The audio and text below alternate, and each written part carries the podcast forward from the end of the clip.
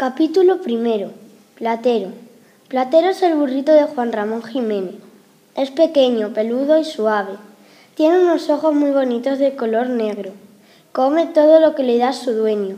Las naranjas, las uvas, los higos. Es un burrito mimoso y tierno, como un niño o una niña. Cuando Juan Ramón Jiménez pasea sobre él por el pueblo, los hombres le dicen, tiene acero, acero y plata de luna al mismo tiempo.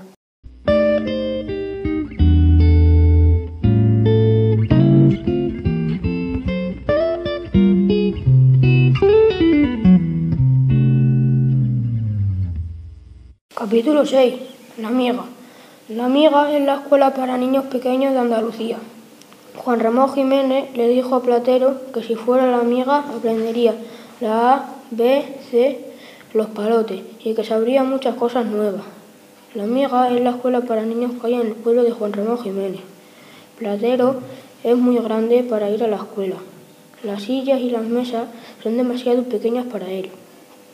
La maestra a los niños que se portaban mal les ponía de rodillas, no les trataba muy bien. Juan Ramón Jiménez piensa que es mejor que Platero no vaya a la miga.